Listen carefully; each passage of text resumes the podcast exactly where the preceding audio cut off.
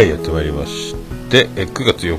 日、月曜日、なんか、今日休みなんですけど、やっぱ月曜日休みっていうのが一番なんか、えー体的にはちょうど、やっぱこのタイ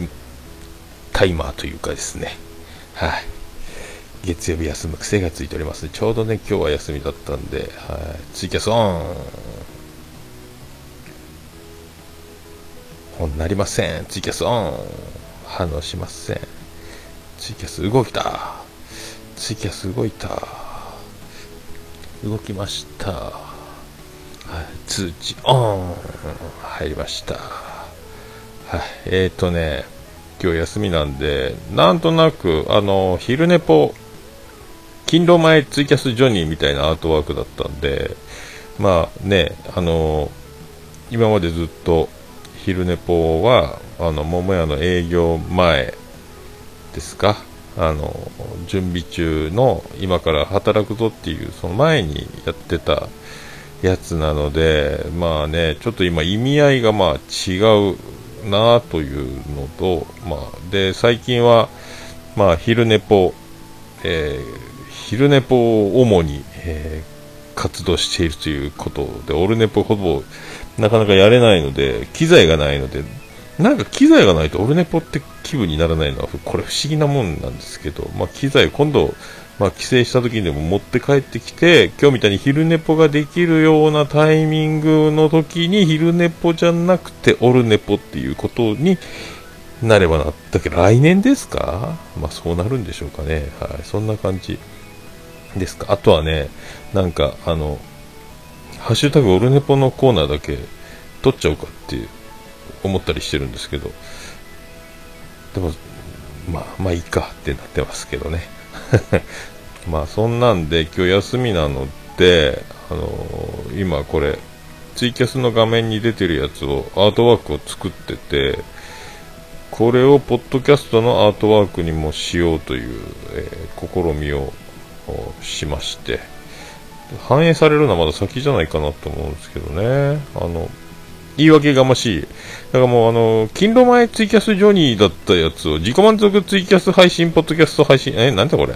ツイキャス配信、ポッドキャスト配信番組ジョニー。なんだろうこれ？配信が2つになってるな。ぼーっと作ったらこうなるんか。まあ言い訳を書いてます。はい。えーツイキャスを配信することで、ポッドツイキャスをポッドキャスト配信することで、ツイキャスを配信する理由にしてしまうっていうね、すり替えのような発想でお届けしていますという、まあ、その通りのことなんですよ。はい。あの、ツイキャスって、あの、なんですか、閲覧が出て、閲覧の数に誰も聞いてなくて、ツイキャスだけをやってる場合、0人で喋り続けられるか不安だったので、まあその言い訳で、まあ、ポッドキャストの収録をしているということにすれば、えー何人聞いていただけようが、え誰も聞いてない数字が目の前に出てますんで、ポッドキャストで誰も聞いてねえよ、こんなのって言いながら配信するのに近い状態になりますので、心折れないようにというね、えーこれは、ポッドキャスト配信するための収録でございますというね、この、なんともウルトラシーな、これ、もう明暗、超明暗だと思ったんですけどね、あの、はい、今ね、あのまた意味は全然違いますけど、ね、シュンシスカスさんもツイキャスをそのまま配信するという、朝からごめんでもやってますので、はい。まあそういうね、あの、ツイキャスをポッドキャストにするというのが一番、あの、ね、素晴らしい言い訳。それであの、今月ポッドキャストの日がありますけど、はい。ね、そういうのもありじゃないですか。はい。ツイキャスから、ポッドキャストじゃない人たちに、ポッドキャストやってない、知らない人たちに、あの、お知らせするには、ポッドキャストじゃないところから、えー声を出すしかないので、まあ、これ、明暗中の明暗、これもまたね、偶然のバッティング、ね、ね、まあね、広、なんかね、あの、墓場のラジオ、ね、あの、特訓マッシュ終わり、渋ちゃんがね、また、ものすごくクオリティの高い番組やってますけど、そうなんだ、言ってましたね、なんかね。ポッドキャストないだけの内需拡大じゃないですけども、その盛り上げていこうっていう意味合いなのか、新規開拓を目指すのかみたいなのも言ってて、まあね、そう、そうやなっていう。僕もね、あの、僕結構フリー素材的な、あの、スタイルで生活してますので、あの、まあね、友達も知ってますし、あの、結構だから、僕は、あの、素性を明かすことなくじゃなくて、あ僕やってますよ、みたいなね、えー、感じなので、で、まあ、キャラクター的にもその意外性はないので、お前ならやりかねえよなという友達の感じもあるので、ああ、どうもです、ピースケンドどうもです。そんなんなんで、お前ラジオずっとやってるよなっていうのを友達からは言われるので、ああ、そう、アートワーク書いたんですよ。まだ反映されてないですけど、ポッドキャストの方ね。あのそんな感じで。だから、え、な、何それ？どうやったら聞けるの？っていうことになって、iPhone 持ってる？っていうね。iPhone だったら簡単よっていう。これ、これがポッドキャストってやつで、これで芸能人やら僕ら素人もこうやって、あの、配信してるので、登録さえすれば最新回届くよというね、の、とかも言って、それでだから全くポッドキャストを知らない人が、まあお店で友達とか、ね、あといろんな方が、だから、まあ、お店のお客さんでも、何かの表紙に言うこともあったりとかで、まあ、どんどん広まっていくというね。えー、で、まあ、桃屋のやってたっていうのもあるので、まあ、リスナーさんが来られた時は、あ、ビリジアン群青緑野さんですかとか、あ、ジェニファーさんですかとかね。だから、あの、妻ジェニファーは、まあ、本名はジェニファーじゃないですけども、あの、もう僕ら界隈じゃみんなジェニファーと呼ばれるので、えー、全くガチのお客さんは、あの、なんだジェニファーって、どうなってんだこのお店はっていうね。えー、あとなんか、ポッドキャスト知らない、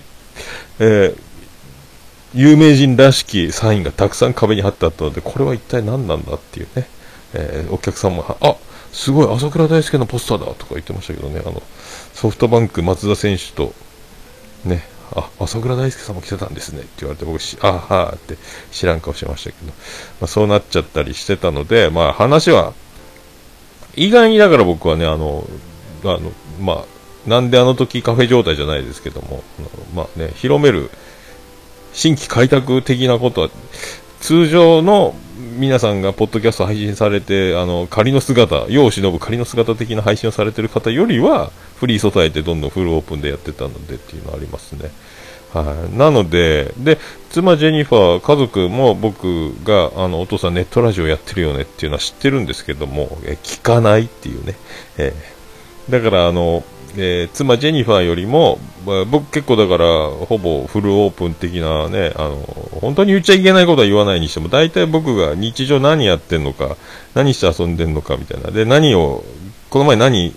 して遊んだのかみたいなことが、えー、筒抜けなので、えー、妻ジェニファーよりもえー、周りの人たちの方が、えー、情報が知ってて、えー、妻ジェニファー、あ、この前なんかあのね、桃屋さんこんなとこ、こんなとこに飲み行ってたねとか、こんなとこに遊び行ってたねとか、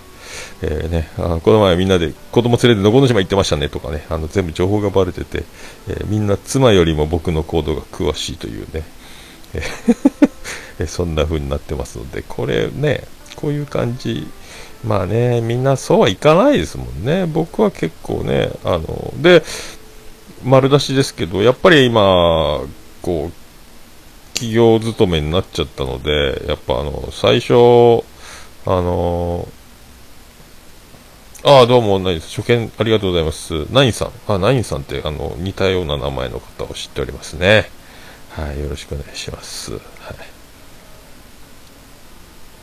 で、あの、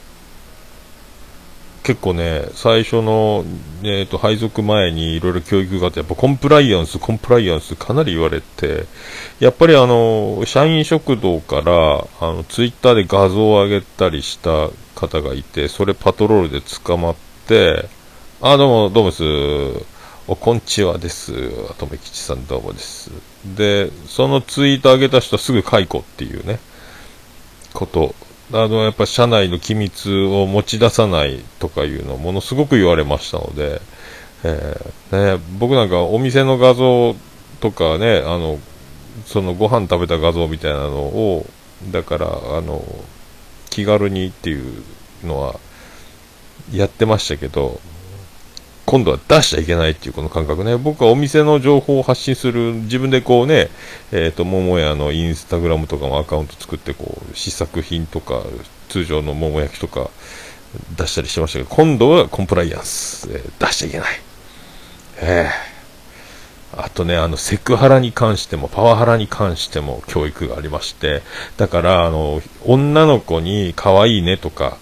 めっちゃ美人ねとか、ものすごいスタイルいいよねとか、えー、言っちゃうと、これアウトとかね。えー、あの、で、あの、漫画で、あの、こうね、これコンプライアンスなのかな？これ、こんなこと喋ってたらな。まあいいか。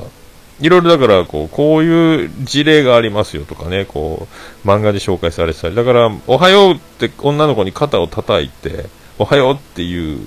のが、あの、ものすごくいい人なんですけど、毎朝そうやって肩を叩かれて挨拶されるのがものすごく嫌なんでという、そのさらに上の上司に相談し、えー、それを指摘され、あ、そういうのでも嫌な気持ちになるんだ。もう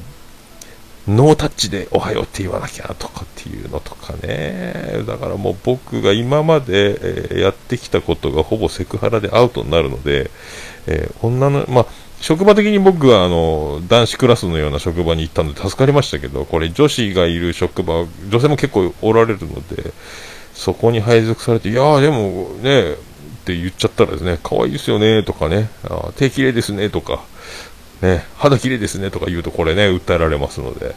はで、なんかそういう相談をする窓口があったり、あの、もうね、会社の上司にも、ね、あの、先輩にも相談できない場合は、弁護士事務所の電話番号直通があったりとか、あとこうメンタル的な相談窓口があったりとか、もうとにかく万全に万全を重ねてるので、これ、こういうの慣れてないので、僕本当おとなしくしてなきゃなっていうのがね、だ本当にだから、あの、職場に女性がいなくて、えー、よかった。はい、キャリアウーマンですっていうことになりますんで、えー、本当ね、よかったね。ただね、社員食堂は昼休みはガバッとこう一度、まあ、全員じゃないですけど、女性もいっぱいいる中で食事するので、その辺もね、えー、怖いなっていうね、あの席が隣になっちゃったりすると怖いので、本当に下を向いて関わらないように、えー、関わらないように、あ、えー、あ怖い世の中ですね、そうですね。なんか結局、いろいろ問題があるたびに、あの再発防止をやっぱ話し合い、そして次は起こらないようにということで、ルールにルールが重なるというか増えるというか、やっぱりどんどん増えちゃうみたいなので、だんだんそうなっていくんでしょうね。あとはその世の中の流れとか、裁判の流れとかで、あの、ね、えー、あ、そう、好きな子を見てはいけない時代ですよね。はい。えー、見ますけどね。まあ、まあ、今はね、そういう、えー状況にないので助かってますけど。いやほんとね。だからあの、名古屋とかはエスカレーターがこう、長距離だったり角度がついたエスカレーターだったりってやっぱ地下天国なのでエスカレーター乗る機会が多いんですけども上を見ると結構女性のミニスカートで立ってる状態が視界に入ったりしてこれ見ちゃら俺捕まるなとかねあのパンツは見えないですけども、本当、もうちょっとあのお祈りしながらずっと見てたら、パンツが見えるかもしれないという期待のあるような短さの、えー、スカートでエスカレーターに乗ってる女性とかもいるので、本当にだから、あの、ああいうのに見とれちゃってね、あの、我を忘れて、時間が止まったる感覚になると怖いので、こういうのね、えー、こういうの本当に怖いです。結構満員電車とかもね、えーああ、そうそうそう、あの人がずっと見てきて嫌なんですとかね。いや、これ困るよね、でもね。はあ、まあそういうのからだからね、あの、装飾系の人たちが過ごしやすいんでしょうけどね。えー、装飾系って本当にあるのかなと思いますけどね。えー、嘘やろって思いますけど。わかりませんけどね。えー、まあね、でもそんなんで、まあ、まあ、過ごしており、で、今日休みで、明日からまた、あの、また勤労なので、で、また今日映画も借りてるので、まあ、映画をばっちり見ようかなと思って、探偵はバーにいるっていうね、えー、この前見て面白かったので、これ、パート2が出てたので、パート2も借りまして、で、あとなんかあの、洋画をね、あの、借りたんですけども、マンアップ60億分の1の最低な恋の話みたいなやつ、えー、ね。あえー、顔がチンコみたいな人は存在、えー、自体がセクハラですねっていうですけどね。そんな人いるんですか？えええそういう名前、もう名字自体がね、あのそういう名前の人がいたらいいじゃないですよね。亀の、亀図ですっていうね、えー、人がいたら、亀の頭とかいて、亀図と読みますみたいな人がいたら怖いですけども、えー、ね、えー、関係、そんな人いないでしょ。片思いすらできないですか？そうなんすか いいんじゃないですか？でも、職場じゃなければね、あとは打ち解けて、やっぱ相手の距離感っていうのを学ぶしかないですよね。このぐらいは OK とか。ね、だからやっぱりこう、あの、ポッドキャストでもそうですけど、あの、問題が起きないように、問題が起きないようにという、あの、やっぱ、配慮が結構ある方が、やっぱ配信されてる方は、やっぱそういう配慮のできる方が多いので、あの、ね、僕自体はトークに前置きをしないっていうスタイルでやってますけども、やっぱりみんなはね、あの、言い方が悪くなったら申し訳ないですけどとか、あの、ね、あの、こういうこと言うと、あの、意味を誤解されるかもしれませんけどとか、えー、ね、ちょっと乱暴な言い方をすれば、みたいな感じで、えー、前置きをしつつ言いたいことを言うみたいなことになっちゃうので、みんなね、えー、だからその前置きの、前置きだらけの世の中に、ね、反町隆史は、えー、どうポイズンするのかということになってきますけど、あ探偵を見ると、三岡のビュート欲しくなるとか、ならないとか、なんすか三岡のビュートって？あ、車かな。あれか、あの、煙の出る車か。あの、竜兵君が運転してた。でね、あれ、探偵はバーにいる今度のヒロインは誰かは忘れましたけど、パート2を借りたんですけど、今度の冬、北川景子で今度やるんですかね、パート3ね。あ、続きもになってんだと思って。だからちょっと、ゲオ90円なので、自転車で30分かかりますけど、ちょっと続きもんの、えー、日本の映画っていうのを借り、今度ね、牛島くん見てみようかなとも思ってますけど、なんか今、えっ、ー、と、シーズン3の、えー、1、2、3みたいな映画が出てたので、牛島くん今度借りてみようかなと思ってますけど、あとは今度ね、あの、えっ、ー、と、帰ったら家にいっぱい DVD ありますので、あのあ、あ性的な意味でっていうとアウトになるね。あ そうね。前置きをね、前置き天国ですよね。北川景子だったと思いますよ。12月、探偵はバーニールの、あの、サイトを見たら、確か今度12月みたいなこと書いて、北川景子でみたいなね、書いてましたけど。まあね、あ、牛島君は豚麺が出るんだ。あ、そうなんだ。ちょっとね、その辺も楽しみなんですけど。えー、まあね、なるべく、あのー、外に出ると、まあ、あのバスで駅まで行くと、あこれまたね、バスが片道駅まで340円、340円ってもう、福岡の西鉄バスじゃ相当高額ですけど、えー、東区からなら天神の高速バスで天神まで行くの440円なんですけどね、もうそれぐらいのレベルで、ちょっと駅までのレベルがね、すごいんですけど、まあ、それだし、あの、最終が9時半なんで、夜遊んで飲んで帰ってくると、これ、バス逃すと歩いて1時間ぐらいかかるし、タクシーだと2、3000円クラスなので、これは、そうそうね、だからなるべく、あの、まあ、今は、あの、まだ1回もまともに1ヶ月分の給料が入ってない、まだ入って1ヶ月ちょっとなので、経済的にお金が回り出すのがまだね、だからあの自営業感覚でバンバン行っちゃうとですね、えね、あの給料日に給料が来るのであの毎日営業の売り上げとその支払いの振り分けと仕入れと繰り返すような毎日現金がこう動いていくような生活ではなくなったのでこの辺を今ちょっとずつ見直しながら。ってなるとあの自転車で30分はかかるが、えー、90円で1枚 DVD を借りれるというこの、えー、ゲオスタイル、えー、ゲオスタイルって言わないですけどね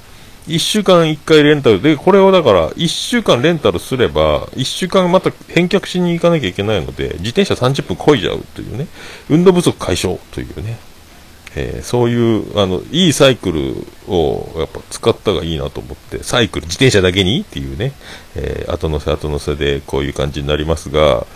まあ、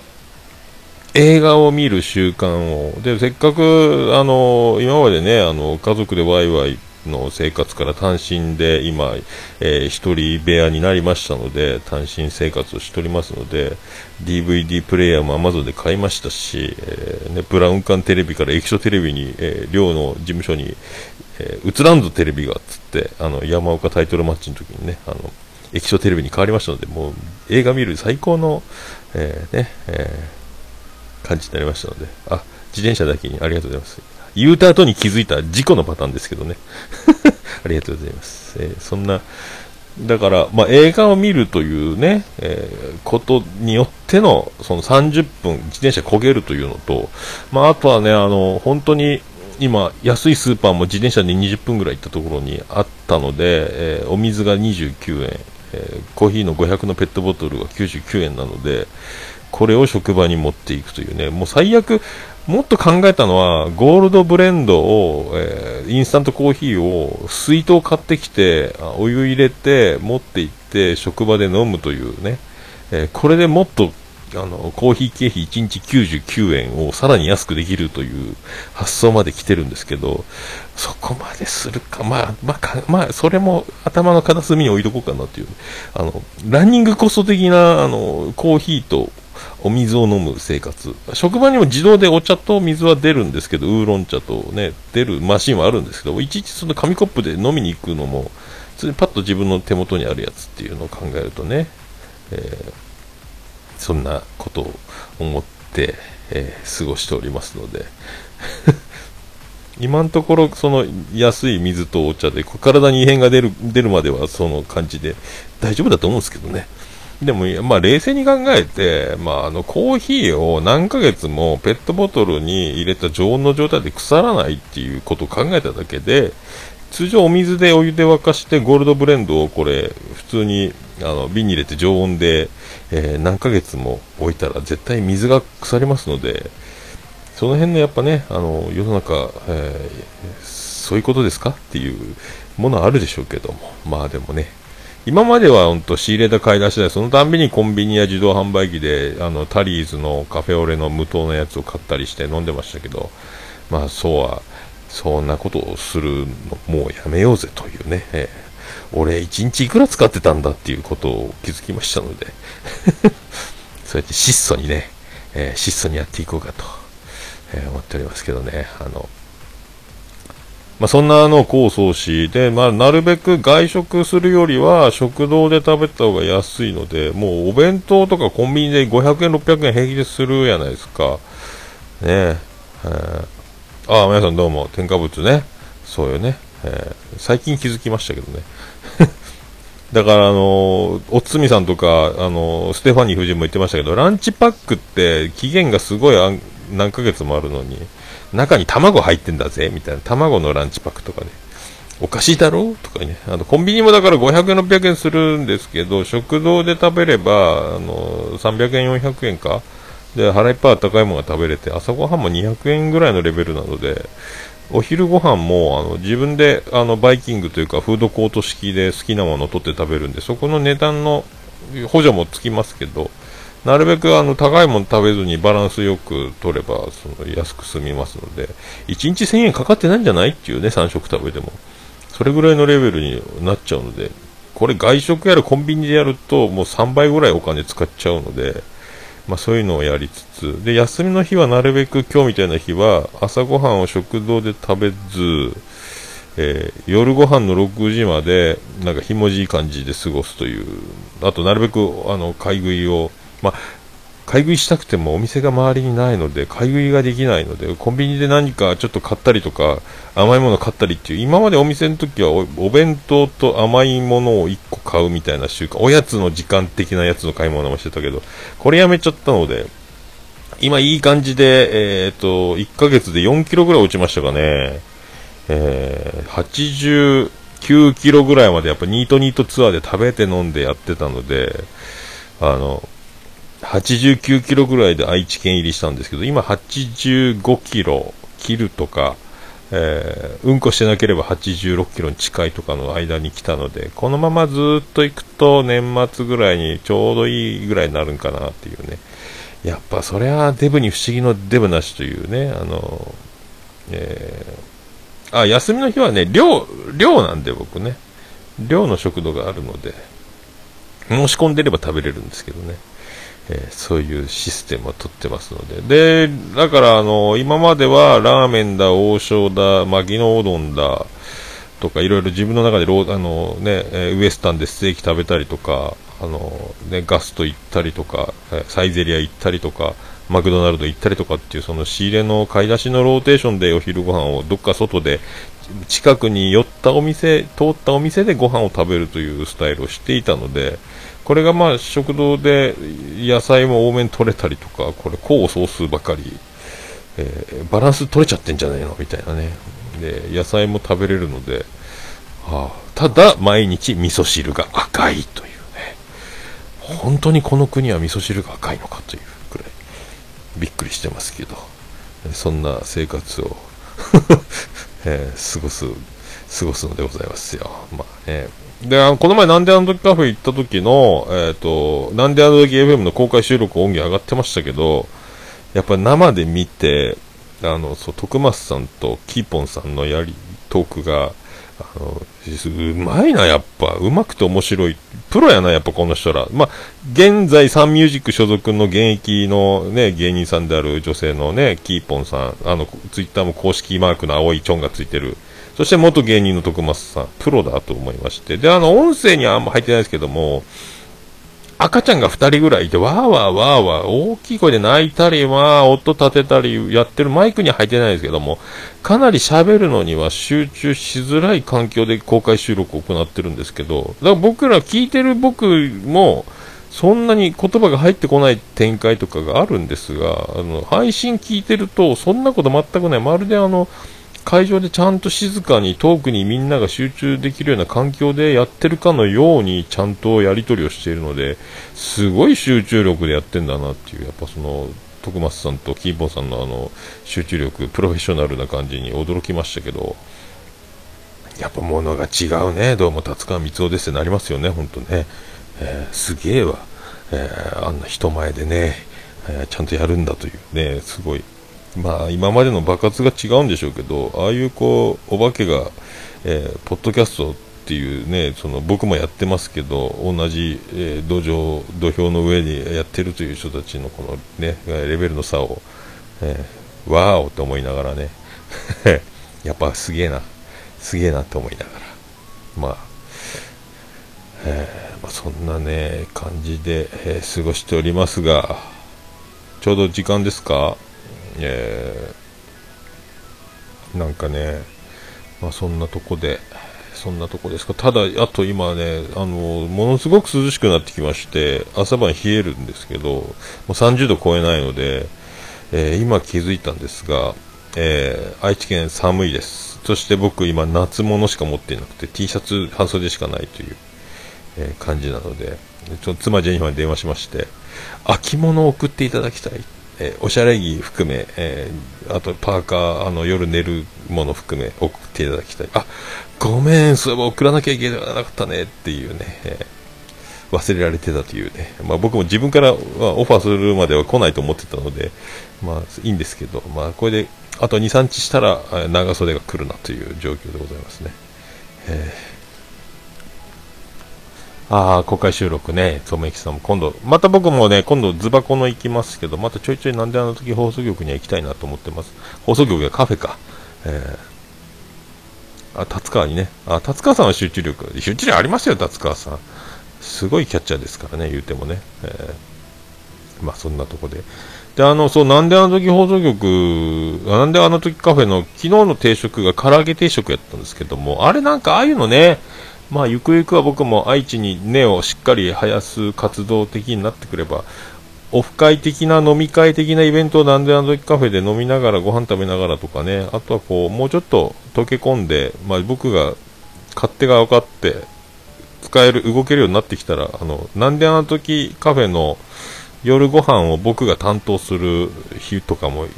いつかやらせてもらえるぐらいあの溶け込めたらなってね。僕が唐揚げを作って唐揚げ定食を出す日があってもいいんじゃないかと。ね。なんであの時カフェで。まあそんなすぐには無理ですけどね。あ遠いので。とかね、まあ、なんであの時カフェがあって、徳松さんが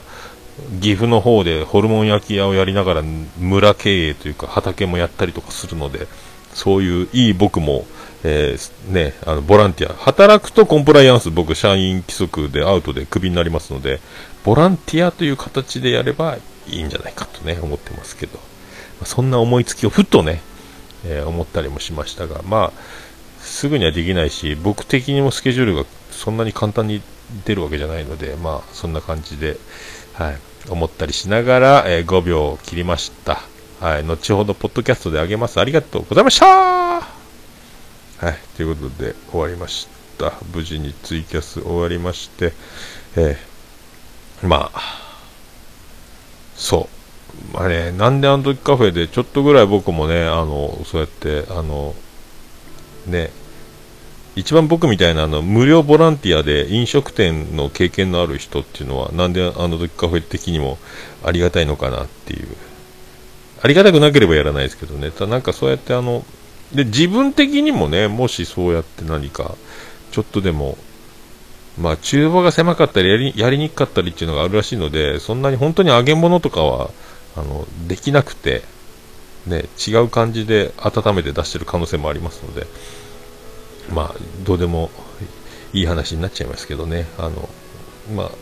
僕もね、このまま、まあ、次お店を出す時が来るまでに、